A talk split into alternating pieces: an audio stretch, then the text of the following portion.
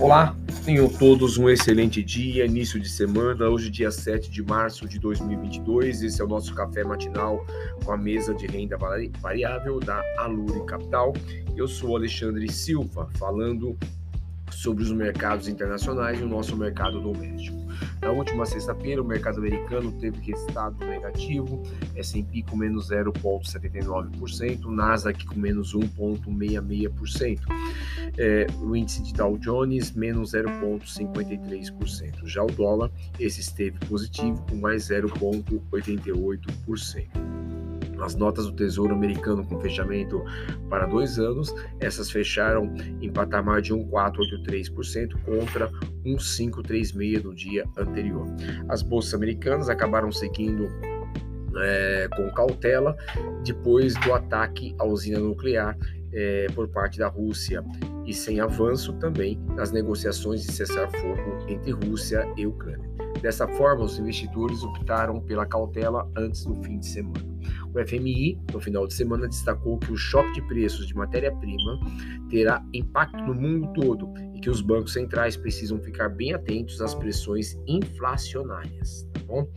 É, com relação à tensão geopolítica lá na Ucrânia, é, o secretário do Estado, de Estado, dos Estados Unidos disse em entrevista à CNN que conversa ativamente com aliados europeus sobre um embargo ao petróleo russo e isso trouxe uma disparada no petróleo no final de semana, tá bom?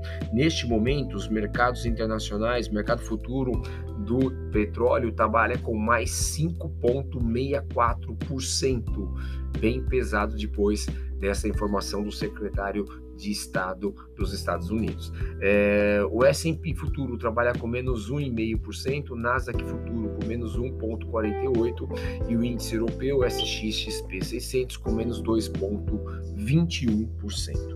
No radar, obviamente, continua a tensão com a inflação americana, né? É, uma vez que haverá reunião do FONC nos próximos dias 15 e 16.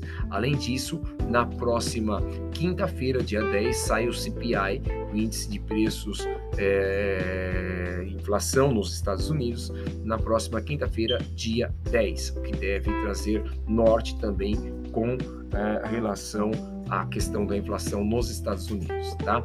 É, com relação ao nosso mercado doméstico, o Ibovespa também esteve negativo, com menos 0,60%, tocando a 114.473 pontos.